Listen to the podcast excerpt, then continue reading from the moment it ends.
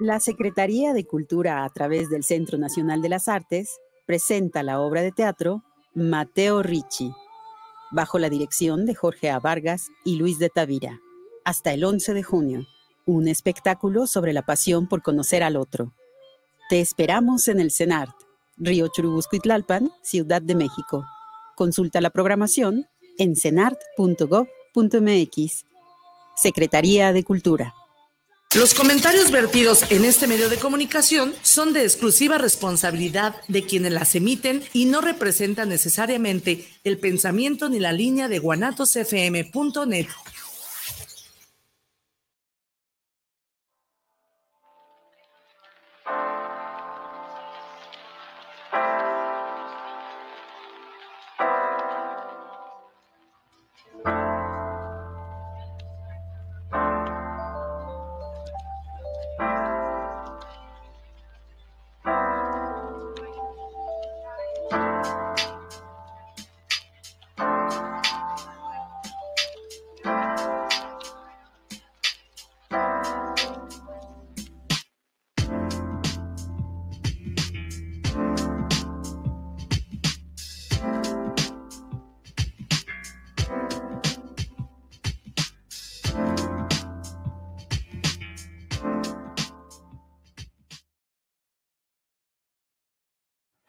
Buenas noches, bienvenidos a otra emisión más de nuestro programa Con Sentido Común.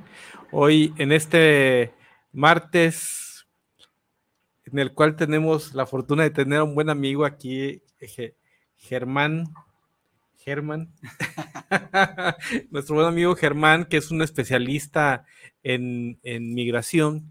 Y el día de hoy vamos a hablar precisamente de migración todo lo que pasa, cómo se da, todo, todos los, los, vericuetos que, que acontecen en este, en la, en la vida y en, la, en el trascender de los mismos migrantes. Y nos acompaña también en estos micrófonos Paco Arenas. Paco, bienvenido. Miguel, al contrario, muy, buenas noches. Saludos a todas y a todos que nos acompañan a través de la, de la señal de Guanatos FM. Y hoy tenemos un invitado de lujo. Germán ha consagrado su vida, aunque es un hombre joven, al servicio de una causa, de una causa que a veces parece invisible, Miguel. De una causa. Y hasta imposible. Miguel, pero lo que no terminamos por entender es que todas y todos somos migrantes. Es una de alguna otra manera. Claro, todas y todos somos migrantes. Y cuando hablamos de migrantes, hablamos de la movilidad humana en diferentes contextos. Y hoy tenemos, nos da mucho gusto, Germán, que nos acompañes esta noche a una persona que ha dedicado su desarrollo profesional a este gran tema y un, y un asunto que en nuestra zona metropolitana, en nuestra área metropolitana, parecía que no existía, Germán. Lamentablemente, digo lamentablemente, por la condición en la que muchas de estas personas se vemos su condición en la ciudad, se ha intensificado.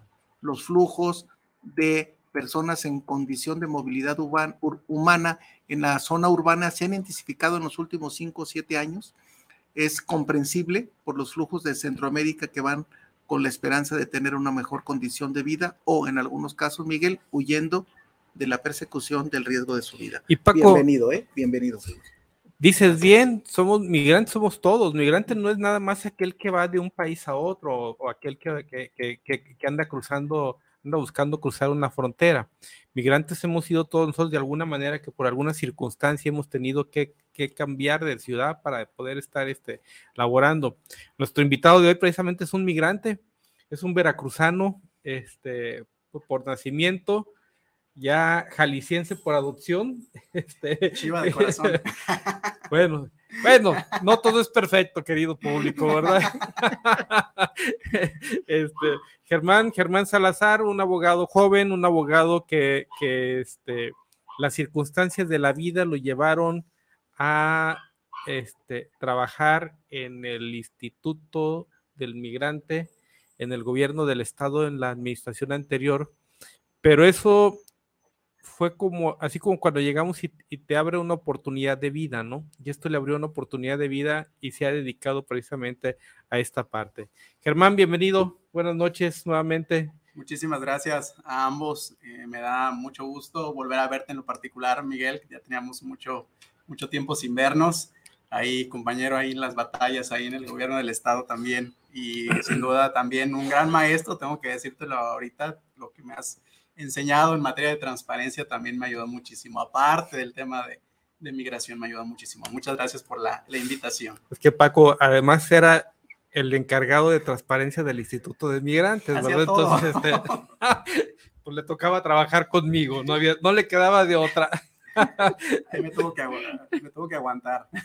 Este, Germán, a ver, para empezar con el tema, platícanos cuál es la situación del migrante, cómo está, cómo se está dando, este, porque de un tiempo para acá, bueno, creo que siempre lo ha sido, pero de un tiempo para acá mediáticamente ha sido más dramática la cuestión o la situación de, de, del migrante, ¿no? Hace, hace unos momentos, antes de venir para acá, veía en el Twitter, este, por ahí se, lo, se lo compartía a Paco, la situación de una niña venezolana ante las autoridades este, mexicanas, en donde hablamos de que México es un pueblo solidario, un pueblo hermano, un pueblo con mucha calidez, en donde el presidente que tenemos dice que es un humanista, pero es una imagen desgarradora la que vemos ahí, y esa nos dice mucho. Pero más, pero, pero más que decirlo, yo, a ver, Germán, tú eres,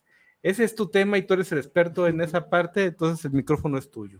Gracias. Pues efectivamente, como, como ambos lo mencionaron, la migración es algo que nunca va a terminar, porque la migración es un, eh, fenómeno, fenómeno dinámico y volátil, es decir, que está en constante evolución. No es lo mismo la migración actual que la migración de hace 20, 30, 40 años. En particular, Jalisco pues es un estado ponderantemente de tradición migratoria. Y parte de ahí es mencionar que existen diferentes tipos de migración y diferentes tipos de personas migrantes. ¿sí? La, existe la migración de origen, que es la que conocimos hace 40, 50 años, que era la migración que se daba de la persona que buscando una oportunidad de vida, un mejor trabajo o dar un sustento a sus familias, eh, surgía esa necesidad de emigrar hacia otro país, en este caso preponderantemente en Estados Unidos, ¿no? En nuestro país de, del norte, nuestro país vecino. Esa es, digamos, la, la migración de, de, origen como tal. La segunda es la, la migración eh, de los, las personas en retorno.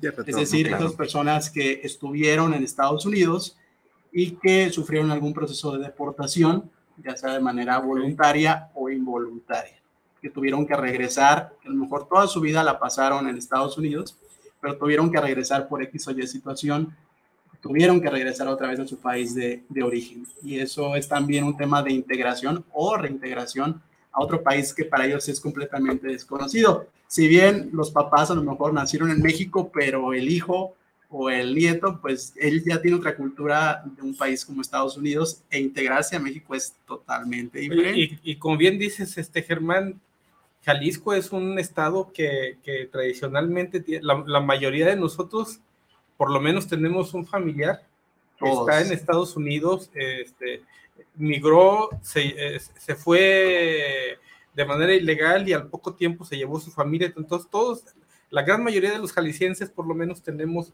tenemos familia y tenemos ascendencia de este eh, eh, allá, ¿no? Sí, recordar que Jalisco, junto con Guanajuato, Michoacán, Estado de México, eh, son prácticamente, digamos, los estados con mayor intensidad migratoria que existe. Si bien es cierto, ya con el paso de los años se han incorporado otros estados en el tema de intensidad migratoria, pues sí, obviamente Jalisco está siempre ahí en las, digamos que los primeros cuatro siempre. Y también Correcto. mencionar esta, esta misma, digamos, eh, dinámica del fenómeno migratorio, pues surge esta famosa que, que todos conocemos, que es la, la, ahorita al menos la que es un poco más visible ante los medios de comunicación, que es la migración de en tránsito. tránsito. Claro. Es, digamos, la que más ahorita está captando eh, los medios de comunicación, porque la migración siempre ha existido y, y ha pasado. Eh, tanto pasa con los migrantes que vienen de Centroamérica, como también paisanos que intentan cruzar la frontera y mueren o son detenidos. Y lo mismo está pasando ahora en la actualidad, pues con este tema de Centroamérica, ¿no? Que por las condiciones socioeconómicas, políticas también de sus países y sus gobiernos, pues originan que los migrantes centroamericanos, las personas migrantes centroamericanas, pues tengan que, eh, pues obviamente migrar hacia Estados Unidos buscando ahora ese famoso asilo, ese refugio para, pues obviamente, eh, le brinde esa protección el gobierno de Estados Unidos, obviamente durante ese transcurso tienen que pasar, pues, por nuestro país, que es un trayecto largo desde que inicia desde la frontera sur hasta llegar a la frontera norte y es ahí donde se encuentran con estas políticas migratorias que a veces van en contra de los derechos humanos. Fíjate, Paco, este, me tocó coincidir con, con Germán. El primer bloque, el, primer bloque mediático, ¿no? Que se da con, con la trascendencia de, de, de, los centroamericanos que vienen a cruzar en masa, este, y nos tocó atenderlos aquí en, en el, el, auditorio, Benito Juárez, que este, recibirlos, atenderlos, eh, eh, estarlos, estarlos atendiendo ahí el tiempo que estaba su estancia por Jalisco para mientras ellos seguían ellos seguían este hacia, hacia el norte, ¿no? Pero creo que esa fue la, primera crisis eh, que, se que hubo a finales del gobierno ya de Enrique Peña Nieto y de, y de este, Jorge Aristóteles, se da este, este movimiento, el, el, cual cambia el tipo de migración, porque no, no, no precisamente era ya el migrante que iba a Estados Unidos a ganar más, sino muchos de ellos son los migrantes que vienen huyendo, de la violencia, de, la, de, las, este, de las pandillas que se han dado en Centroamérica. Entonces, no, es nada, no era nada más ir a buscar un trabajo con un mejor ingreso, era ir también a buscar un lugar donde poder preservar su vida y la de sus familiares. Sí, es, es, correcto esa situación. Eh, yo creo que digamos que la migración en tránsito viene a tomar eh, mayor auge a partir del 2018 con el gobierno de Obama en ese momento. Eh, eh, hablamos del gobierno de Estados Unidos, el gobierno de Barack Obama, que digamos que fue también uno de los gobiernos que aunque parecían digamos más humanistas, en, digamos, a nivel mediático, pero fue, digamos, de los gobiernos que tuvo más deportaciones, por ejemplo, de mexicanos. Eso, eso lo, ese, ese, es un rasgo, mira, Miguel. Y qué bueno que lo toca Germán. Tenemos una percepción en México que los gobiernos demócratas en Estados Unidos son muy tolerantes o muy humanistas. Pues nada más te doy dos datos.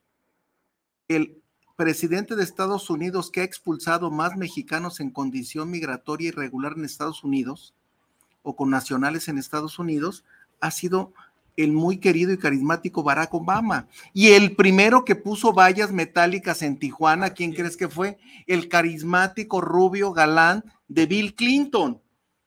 Y luego te encuentras con locos como Trump, que son ofensivos, este, majaderos, pero que no han tenido esos volúmenes de deportación que tuvieron este par de, gobernantes demócratas en Estados Unidos y cuyo resultado efectivo en volúmenes de deportación son de verdad peor que los que registra toda la migración de Estados Unidos, de, Europa. Los, gobiernos, el gobierno de, Donald Trump fue muy amenazante, ¿no? Y muy, muy majadero, ofensivo, denigrante, ¿no? A hoy, hoy al cierre también de la administración de, Biden, estamos viendo cómo está endureciendo sus políticas migratorias, obviamente con sus fines electorales eh, este, por el tema de su reelección. Pero es cierto, o sea, desde, desde el aspecto humanista o menos, menos grosero de, los demócratas, estamos, este, son más fuertes las políticas antimigrantes, ¿no? Germán. Sí, eh, comentaba, parte todo de ahí, desde el 2008, con el famoso programa también que, que, impulsa Barack Obama, que es el famoso DACA, de los Dreamers. Son de esos Aquí lo tengo en mis eh, niñas, niños jóvenes que se fueron de muy pequeños con sus padres o que los padres los mandaron a traer para emigrar hacia Estados Unidos. Y ese programa iba a beneficiar e iba dirigido precisamente a este sector de jóvenes, niñas y niños. Iba dirigido a eso. Sí, pero, pero ¿qué pasa? Perdón que te interrumpa. De ahí parte todo porque al hacer esta información de este programa, que originó una desinformación, como lo que está pasando en la actualidad, con lo que pasó con el famoso título 42 y todo el proceso que las caravanas de migrantes que surgieron, que de ahí se creó una desinformación y originó que decían que toda persona que llegara a Estados Unidos, niñas, niños o jóvenes, les iban a dar el DACA y no era cierto. Eso fue lo que de ahí comenzó el parteaguas de las primeras caravanas migrantes, parte fue la que nos tocó en 2012. Así es, también la desinformación de, de quienes lucran con con la, con la migración, ¿no? porque esa es la otra parte. O sea, es la industria de la, de, la migración que maneja este, millones de dólares, nada más por el hecho de, estar, estarse encargando de, pasar este, ilegalmente o aún muchas veces ni siquiera los pasan, ¿no? Nada más les quitan el dinero, pero ese, ese tema, ese sueño de la migración los, los tiene en esa parte. Entonces, esa es la otra parte, esa es la otra cara también de, la migración, ¿no? Este, como el abuso que se hace de ellos, quienes están, las mafias que están, digo, lo que, lo que conocemos eh, coloquialmente como los polleros, ¿no? Polleros, coyotes, eh, estafadores, y ahora también surge otro fenómeno, pues el tema del crimen organizado, que también ahí interviene con las personas que en el trayecto que intentan llegar a la frontera norte, pues también se encuentran con eso. Y pues obviamente hay esas estafas, hay secuestros, extorsiones, eh, trata de personas inclusive. Entonces, es parte de esa desinformación porque sí es cierto, el tema eh, migratorio todavía está muy débil en cuestión de información y sí faltan más espacios, más plataformas en todos los aspectos y en todos los sectores para que se dé, digamos, una mayor información en el tema migratorio. Eso sin duda. Claro. Y eh, abordemos esto como un fenómeno global, Miguel. Y ahorita aprovechando que tenemos la presencia aquí de Germán. En Europa, ¿no? A eso es a lo que voy. O sea, no es un fenómeno aislado, es un fenómeno global, un fenómeno que tiene un impacto en la migración del norte de África hacia Europa. Y otro fenómeno que yo quiero que platiquemos con, con nuestro invitado el día de hoy que es Germán Salazar, amigas y amigos, un experto en temas de movilidad humana, este, eh, un experto en temas de condiciones de derechos humanos de las personas migrantes, es el tema, Germán, de la migración interna. Miguel, somos testigos que nuestro propio Estado, para el corte de caña, nada más lo pongo así, en las regiones en las que tenemos ingenio, que tenemos la región valles de Jalisco, en la que tenemos el ingenio de Tala, tenemos el ingenio de Ameca, recorremos, tenemos el ingenio de Autlán, tenemos el ingenio de Casimiro Castillo. Se da una migración sistemática año con año, ciclo con ciclo.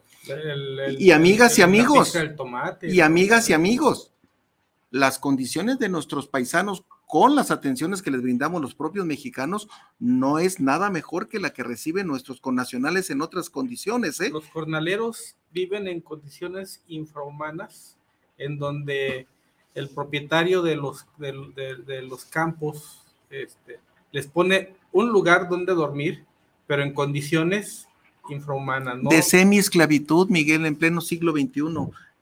¿Qué, datos tienen ustedes, Miguel, en tu, en tu organización con respecto de esos flujos de jornaleros y de cortadores de caña que ciclo con ciclo productivo anual llegan a nuestro estado. ¿Qué volúmenes se quedan? Porque hay un, porcentaje, Miguel, que se queda como residente y se va asentando no en las mejores condiciones de este fenómeno. ¿Qué nos pudieras comentar, Germán? Compartí eh, precisamente hoy por la mañana eh, en un mensaje en Twitter una información que nos compartía el Instituto Nacional de Migración respecto a la migración interna que se daba. Y sí, digamos que prácticamente año con año hay un promedio de 50 mil, 60 mil personas anualmente eh, que pasan, digamos que hay una migración interna que pasan por el estado de Jalisco en los municipios que ustedes mencionaron para trabajar en temas agrícolas y jornaleros agrícolas. Y, digamos, la mayoría pues, son ponderantemente, digamos, del sureste de México, de donde provienen. todos Guerrero, Oaxaca y Chiapas. Son reclutados, digamos, porque, pues la verdad es una, digamos, ellos son muy trabajadores en ese aspecto, en el tema del campo. Los reclutan el patrón, trabajador o a través de un gestor, los reclutan en el, en el, lugar, campo de trabajo donde estén y precisamente bajo unas condiciones infrahumanas que ya se han visto y que ya han existido casos en Jalisco ya también documentados e inspeccionados por la Comisión Estatal de Derechos Humanos de las condiciones infrahumanas en las que se encuentran eh, pues estas personas que obviamente eh, trabajan largas horas de trabajo, para la redundancia, y este, pues obviamente en las condiciones de descanso prácticamente sin cero derechos laborales, totalmente en cero, están desaparecidos. Nos tocó, Miguel, estando en Colima, este, bajo una responsabilidad en el área de, de, de, de atención a este tipo de, grupos, y la respuesta por parte de ellos es que no se querían regresar. Porque aún en estas condiciones tenían asegurado el alimento, Miguel y aunque sea un ingreso. O sea, es lamentable que con nacionales, amigas y amigos, prefieran estar en jornadas inhumanas, este, sin ninguna prestación, a cambio de recibir alimento como fue en la Edad Media, Miguel, con unas, con un este, este, con unas este, salarios naturalmente fuera de todo contexto de, de prestaciones laborales, y que existe, es un fenómeno que parece invisible, Miguel, porque nos hemos acostumbrado a verlo. Fíjate que a mí me tocó trabajar durante muchos años en el Instituto Nacional de Educación para Adultos. Así es. Y, y, y en esos esquemas que tiene, que, es la, educación abierta, se atendían muchos grupos de, jornaleros y de personas que venían eh, eh, en, en esa condición de tránsito. Y de ahí venía mucha gente de Oaxaca, mucha gente de Michoacán, este, la mayoría de ellos indígenas, que venían de una pobreza extrema. Llegaban aquí a, esos lugares de jornaleros, este, a, esas, en esas condiciones que para nosotros nos hacen inhumanas y como bien dice Paco, para ellos eran las mejores, era como, como que era un espacio de prosperidad eh, el, tener un cuarto y en, los, y en el cuarto vivir una familia de cinco, de cinco personas, Miembros, en, lo que con trabajos tienen dos colchones donde, donde, donde dormir y ahí, y ahí esa es toda su casa, es todo el espacio que, que, que tienen, les significaba para ellos un esquema de prosperidad a, diferencia de las condiciones en las que se encontraban en su lugar, de, origen, origen, que se encuentran en su lugar de origen, ¿no? Entonces, sí es muy, es muy dramático ver esa, ver esa parte, ¿no? Por eso, como dice Germán, vamos aquí, son distintos tipos de, de, este, migración. Miguel, migración, ¿no? Este, pero sobre todo, Germán, tú como experto en el tema, a las organizaciones de la sociedad civil, a las autoridades, ¿qué sinergia podemos generar y yo me pongo en primer lugar con mis nacionales, Miguel, no, no, no, pero o sea, ¿qué compromisos como sociedad debemos adquirir con estas personas que son trasladadas 15, 18, 24, 36 horas, Miguel, desde su lugar de origen a venir y trabajar en el corte, en la pizca, etcétera, en los ciclos, y que a mí me correspondía cuando tuve la responsabilidad de ser subdelegado del IMSS en Ciudad Guzmán, me tocaban 27 municipios, entre ellos cuatro ingenios. Entonces me tocaba ir a supervisar los albergues y dos, ir a regularizar esta condición, cosa que a los empresarios del campo no les gustaba, porque el que llegáramos nosotros como autoridad a exigir sus derechos, pues para ellos era una desproporción y para nosotros era lo mínimo indispensable para la condición en la que estaban estas personas. ¿Cuáles son las las recomendaciones, las líneas de acción que tú como luchador de este tema recomiendas para las autoridades en todos los niveles, desde las autoridades este, eh, municipales, Miguel, porque están enterados de estos albergues en estas condiciones, qué tiene que ser el área de asistencia social, qué, tiene, qué tenemos que hacer las organizaciones de la sociedad civil, qué tienen que ser las este, organizaciones defensoras de derechos humanos para que hagamos lo que se hizo a nivel internacional, Miguel, en 2018. Este, Germán, en 2018 la comunidad internacional hace el famoso PMM o el PIM, que es el Pacto Mundial de una Migración Digna. Y de ahí se desprenden una serie de instrumentos a nivel internacional que permiten, en la medida de lo posible, brindarle las condiciones de derecho internacional a esta migración humana. ¿Qué recomiendas? ¿Cuál es el posicionamiento de tu organización? Tú como experto, ¿qué serías como el ABC que tenemos que transitar en esta realidad de esos más de 60 mil, el dato que nos dabas hace un momento, personas y familias, como dice Miguel, a mí me tocaba el fenómeno, Miguel, que venían, que venían a aliviarse a Jalisco, porque sabían, nos iban y nos daban la notificación, llegaba yo con el mandato de la supervisión del, del acto de verificación, Miguel, e inmediatamente ascendían al derecho y podían aliviarse en una institución como el IMSS. Entonces, ¿cuáles serían las recomendaciones? ¿Cuál es el ABC que como ciudadanas y ciudadanos tenemos que brindar mínimamente a estos hermanos que llegan a nuestros territorios? Es algo que yo he mencionado desde que estaba como funcionario, como servidor público, y ahorita que estoy ya como parte ya libre de, pecado sociedad civil ya, libre de pecado mayor libertad de, que tiene libertad de hacer y de decir de trabajar y, de hacer creo que lo primero parte eh, de mencionar y de explicarle un poquito al público que nos ve. Y ahora sí me va a tocar el tema de hablar jurídicamente un poco y tratarlo de, de hacerlo lo más simple posible. Que la migración es un tema de índole federal.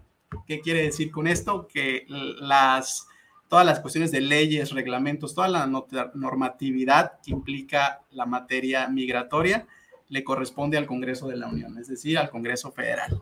Les corresponde eh, generar esas leyes, esa normatividad, esas, esos programas, todo lo que, lo que tú mencionas, cumplir con los tratados internacionales en materia de derechos humanos y las convenciones y tratados. Las convenciones, todo, todo, todo le compete eh, regular al Congreso de la Unión. Desde ahí hay una traba, porque el Congreso de la Unión por muchísimos años no han hecho nada para eh, modificar el artículo 73 de la Constitución Política de los Estados Unidos es correcto, 73. El artículo 73 ahí menciona la facultad que tiene el Congreso de la Unión para legislar en materia migratoria. No lo han modificado. Si no se modifica esto y no le das esa discrecionalidad o esa facultad a los congresos locales, a las autoridades municipales, para poder regular en materia migratoria y poder atender de manera correcta el fenómeno migratorio, no se va a poder hacer nada jurídicamente. Por eso la sociedad civil, los albergues, los migrantes, las órdenes que apoyan a, todos estos grupos de movilidad, pues obviamente están saturados en atención.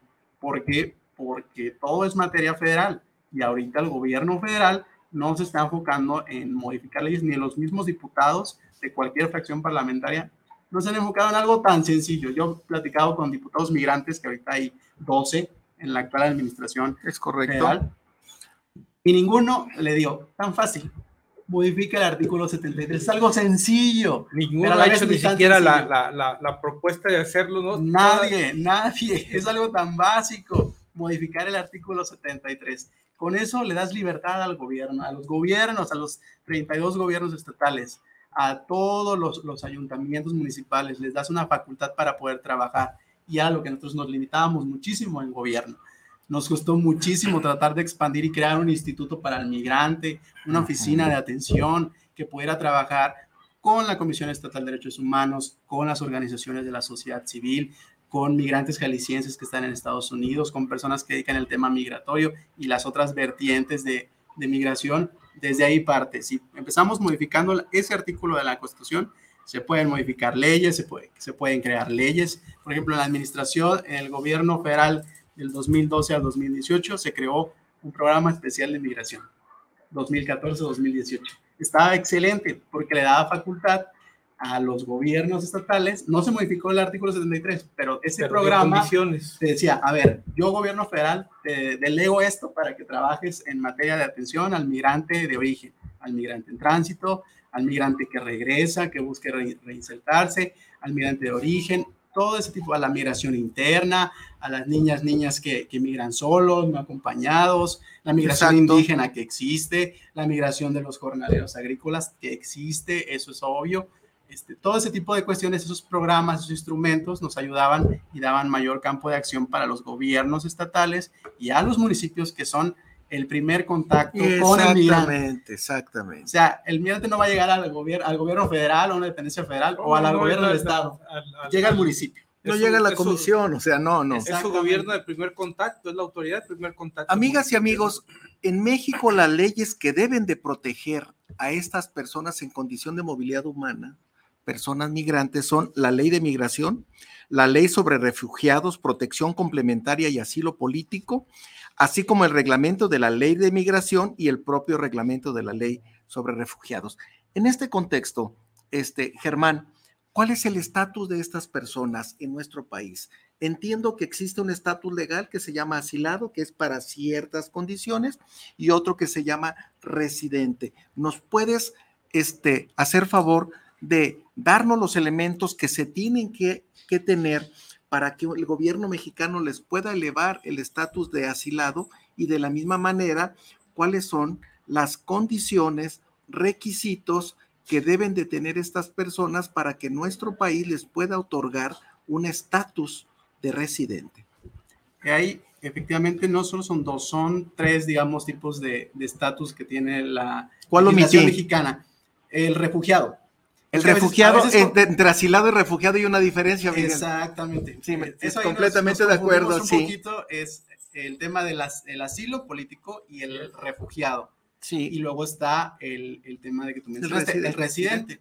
Que el residente es, digamos, lo que nos dice el artículo en la Constitución sobre el tema de la naturalización, ¿no? Yo me caso con una persona mexicana, puedo obtener mi residencia como extranjero, ¿no? Yo vengo aquí, cumplo determinados años en nuestro para país. ser asilado, ¿qué requisitos debe de reunir estas personas? Ahora ya si nos vamos a refugiado y asilado, eh, el tema es el asilo político va más encaminado A figuras, ¿no? a figuras o personajes de calidad de índole político, como así lo mencionan, que por sus creencias, ideolo- ideologías y expresiones que manifiestan en temas de carácter político dentro de su país de, de origen, pues obviamente corre en riesgo su vida o hay un inminente peligro Si de que por- regresa. por, expresar esas manifestaciones políticas, pues corre riesgo de mi vida, inclusive eh, algún riesgo. Entonces, eso al gobierno mexicano les otorga la calidad de asilo político.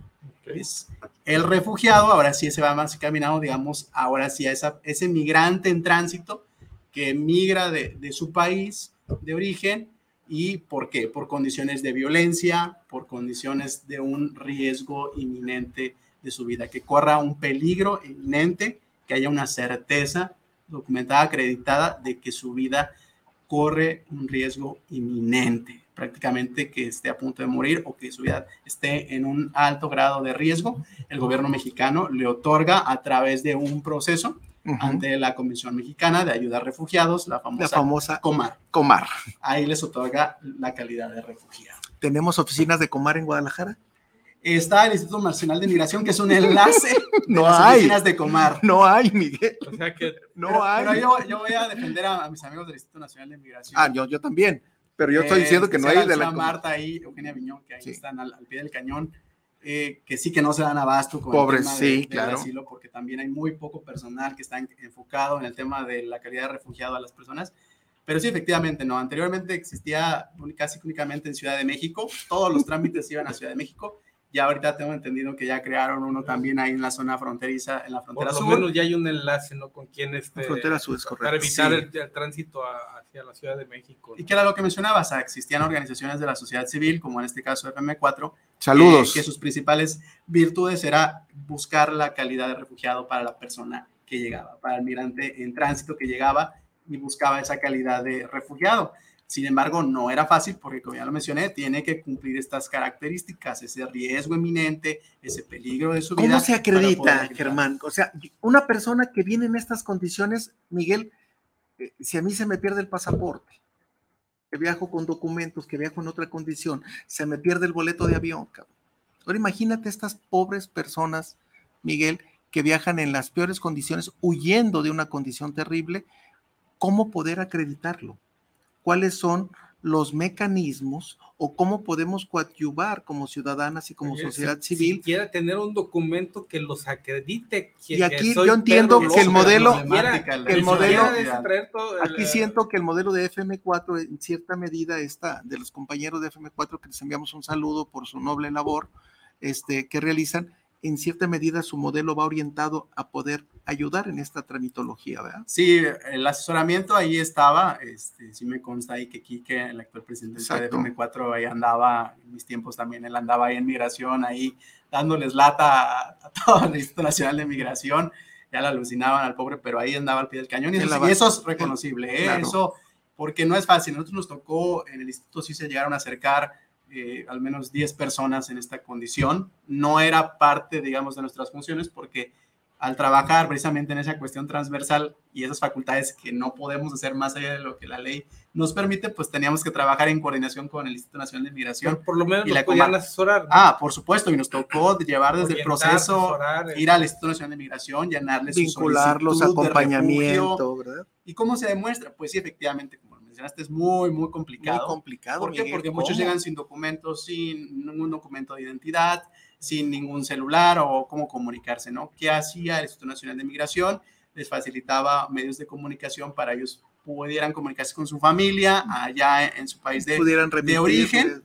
Quizás mandarle a lo mejor esa evidencia de a lo mejor, y sí nos va a tocar y acreditar cosas como cartas de los grupos del crimen organizado en Centroamérica, donde a mí me tocó recibir personas que tenían su negocio, estaban bien, porque eso es otro tema. No todas las personas migrantes en tránsito vienen huyendo porque buscan eh, una mejor calidad de vida, sino es el tema de el riesgo su integridad personal. Vienen huyendo porque tenían una buena calidad de vida y el crimen organizado los... Le tocó la famosa, el, derecho de piso que le llaman allá. Este, que los famosos, allá los crímenes, digamos, el grupo organizado más fuerte ahorita son los vatos locos, seguidos de los maras. Sí, claro, claro. Eh, y en Honduras estaba mucho eso, en Salvador, en toda la parte de Centroamérica. Y sí, ¿cómo lo acreditaban? Pues buscando esas famosas cartas, esos famosos recados intimidantes, esos últimos avisos de que si no nos pagas tanto, pues eh, te vamos a matar, vamos a secuestrar a tu familia, vamos a matar a tus niños, todo ese tipo de cuestiones buscaban y obviamente el Instituto Nacional de Migración les daba un lapso para poder buscar toda esa evidencia, meter su solicitud y buscar toda, acreditar toda esa evidencia que, que tenían para poder acreditar eso. Que repito, no todos podían acceder a esa calidad de refugiado porque no todos cumplían con esos supuestos. Y es ahí un, un, pleito entre FM4 y el Instituto Nacional de Migración. Pues sí, o sea, yo nada más, yo puedo llegar y decir, ah, quiero calidad de refugiado. No, pues obviamente hay un sistema de derecho y las formas de acceder a, una forma de regulación migratoria en orden y, legal. ¿no? Muy bien. Eh, te quiero comentar que Isabel Márquez te manda saludos al programa, saludos a Consentido Común, eh, dice, excelente entrevista, están, están teniendo.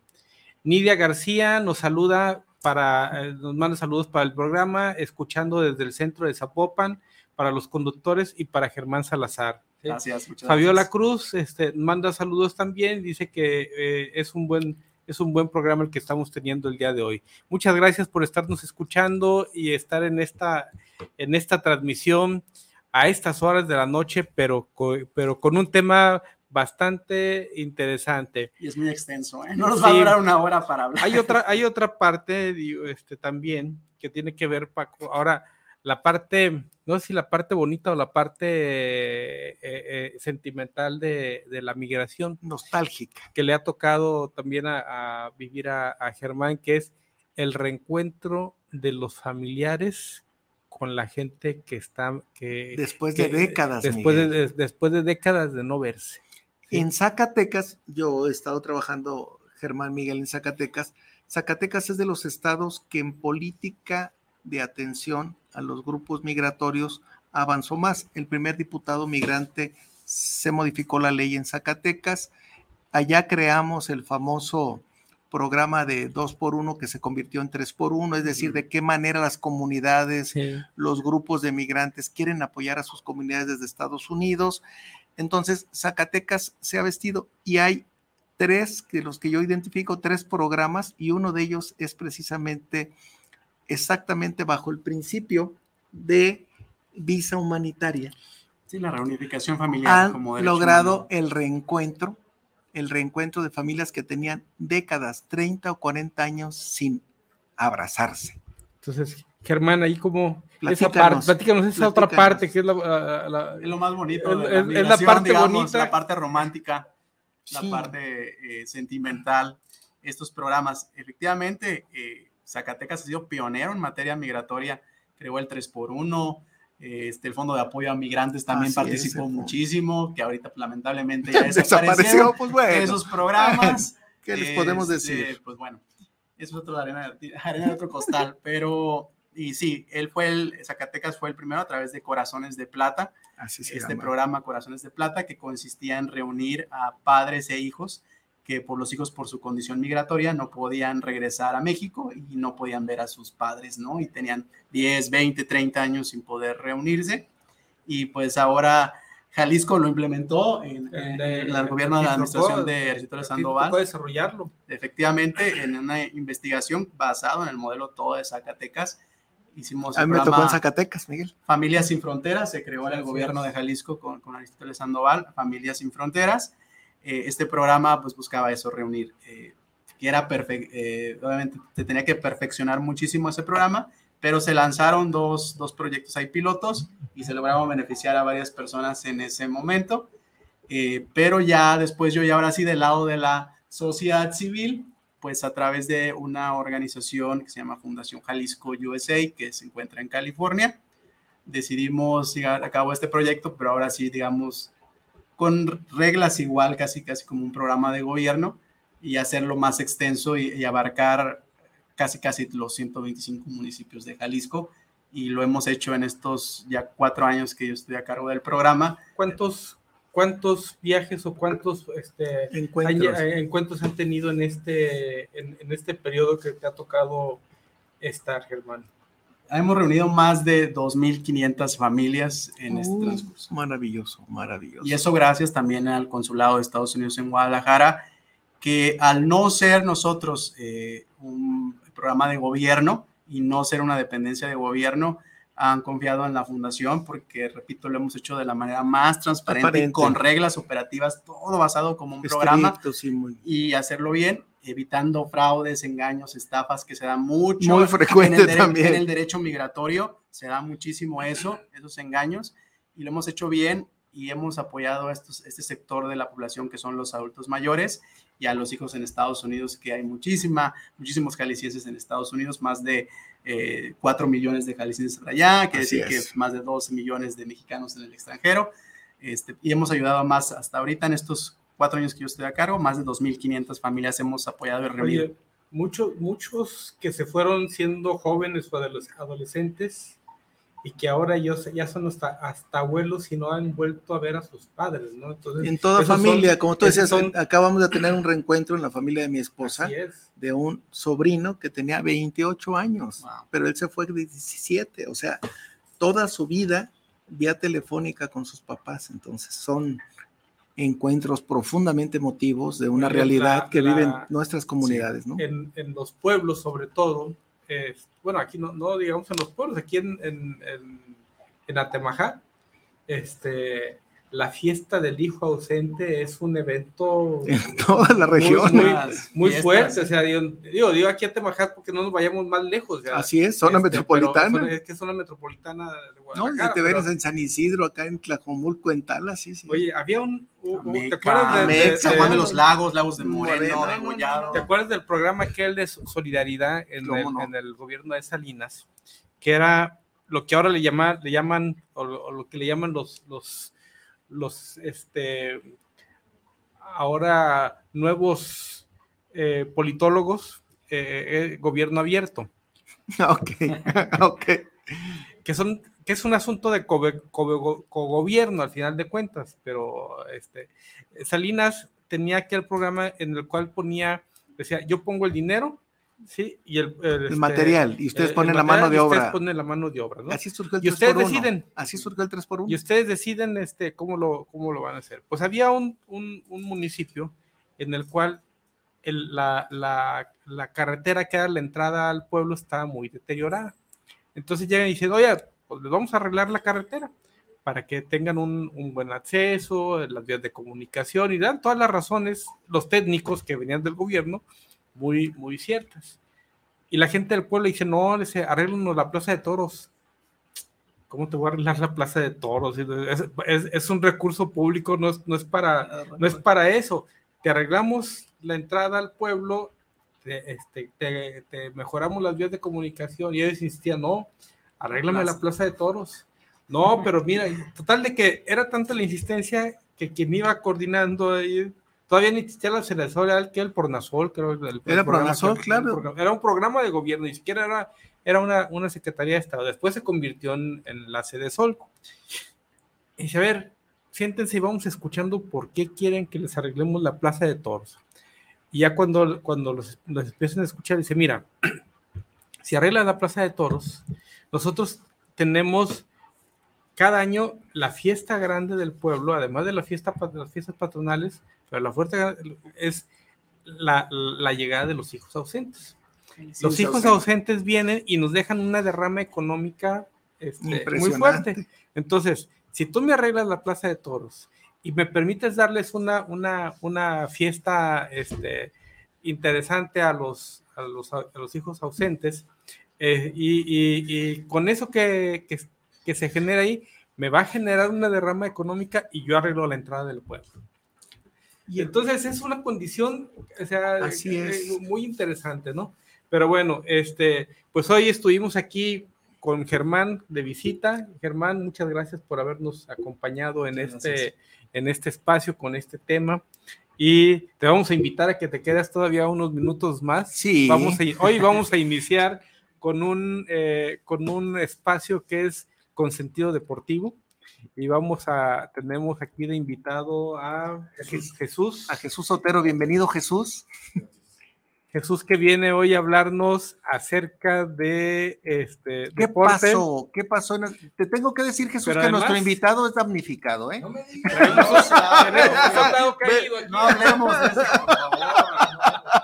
¿Qué pasó en esa final que ya casi todos dábamos por resuelta después de ese Yo primeros digo 45 resuelta. minutos, caray? No, y, y los otros 20 más que, que- 20 que minutos caminaron. más. Sí, cierto. El problema es que cuando tú, el entrenador estaba más nervioso que los mismos jugadores. Eso pone a, a este a este Pérez, Pavel, a Pavel Pérez, en lugar de, Alexis. de Alexis, que era un cambio que había hecho en la Le, está- le temporada. había funcionado. Le y había le había funcionado. pero no en una final. No en una donde final. pesan los nombres, donde no puedes tú este, dejar de Sacar de a Guiñac así tenga 50 años, ¿verdad? Exactamente, Exactamente. Y ahí se vio. Y se vio, porque, ahí se vio. porque te, te maneja la marca, o sea, hay dos personas que lo van a estar marcando o cuidando. Cuando tú sacas a tu centro delantero, que era Sepúlveda, ¿no? Y cuando sacas a Alex, Alexis. Vega, Alexis Vega, es una señal de que está renunciando al ataque. ¿Qué pasa? Los defensas suben. No tienen ¿Y a quién quién metió el último gol? El que estaba jugando de defensa. Entonces, Fíjate, se siquiera para un delantero, no tuvo que venir un defensa de Porque este- no tenía a quien cuidar, pues. No es lo que dice Jesús. cuidar. Perdón, tan llano mi comentario, ¿no? Tan llano mi comentario. lo desocupó tanto el de este el entrenador que no pues, No, no pero el entrenador estaba tan nervioso que volvió a quitar a, a Pavel Pérez. Lo saca. En lugar de decirle, ¿no? esta función, lo saca. Desde ahí se vio. Está ¿no? muy nervioso él y no supo qué hacer. Al final de cuentas, él no le gusta jugar con centro delantero. Yo no sé por qué todos los Esa chivermanos- teoría, esa teoría, Jesús me la documentó en una tarde de café y me dice, es que él despidió al delantero del a Guadalajara. Ormeño lo despidió y es el que había metido los goles en la pretemporada, pero a él no le gusta jugar con centro delantero, pero es un gran mentiroso y engaña a, A los ver. los extranjeros eh, son creadores de humo. Oye, Jesús, le Benito. estamos, le estamos rompiendo el corazón aquí a No, nuestro al revés. No, al revés. Pero que vean la realidad. Él no juega. ¿Y sabes a quién pone el Porque le centro digo- delantero? ¿Sabes a quién puso? Ah, a Pocho. El O Pocho sea, es el- defensa, uno de los mejores defensa, medios. No, es uno de los medio mejores medios. No, Ofensivos. medios ofensivos del fútbol mexicano. Correcto. Costó, ¿cuánto? 10, 12 millones de dólares. Y lo quieres poner de delantero. ¿Quién le va a aventar la pelota? Y tenía de centro delantero a él y al, y al pollo briseño. ¿Y quién les aventaba la pelota? Nadie. Ese fue lo que pasó. Y yo estoy viendo repeticiones de, de youtubers que, que comentan el partido y había gritos que decían, avientan al centro, avientan al centro, pues sí, pero, pero no están No había, no. acostumbrados a aventar al centro. Y los que están en el centro tampoco son delanteros. Entonces, esa fue la A lo confusión. mejor entendió aviéntalo al centro de Guadalajara. ¿no? Puede ser. De la Y- cancha. y lo increíble es que lo mismo le pasó al América contra las Chivas. ¿Qué pasó con el América? Saca a sus cuatro ofensivos y el, Ameri- el Guadalajara Yo le voy a sube la América, líneas. yo tengo Y ese pecado de línea. defensa el gol. Oye, ¿y quién mete el gol? El defensa de las Chivas. Mozo mete el gol porque no tenía quien marcar. Ahí Lo mismo, ¿no? Pasó lo mismo. Igual, lo Y otro que es bueno no para tenía- mandar centros, lo sacan, que es Amoso.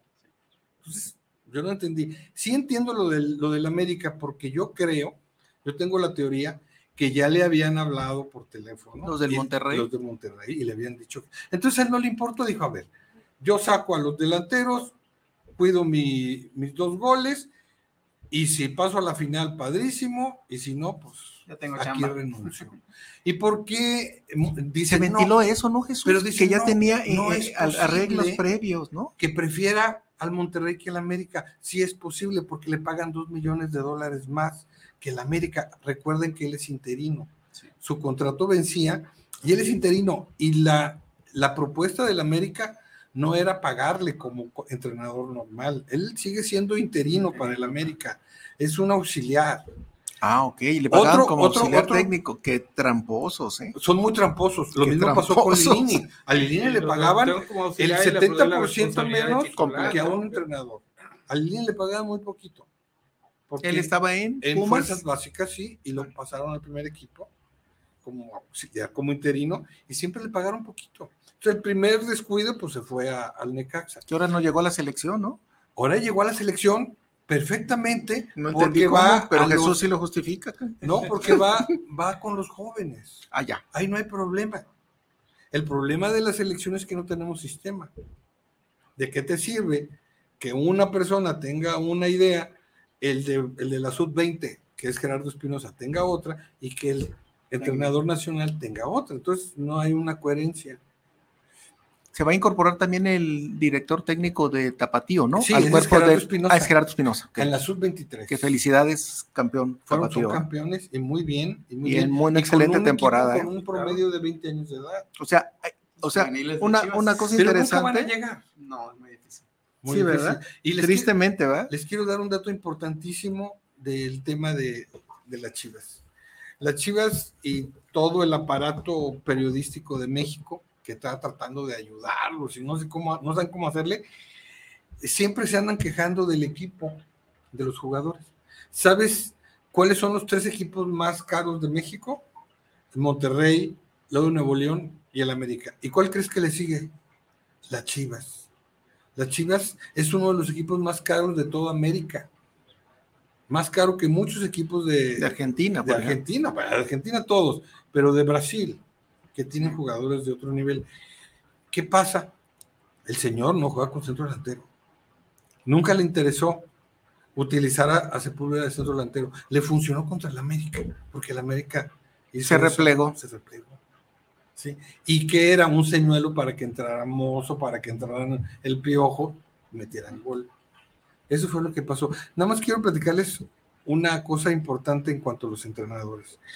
Los entrenadores obviamente se deben de morir con su pues con su estrategia, ¿no? Ah, cuando la hay, ¿no? Cuando la hay. Cuando la hay.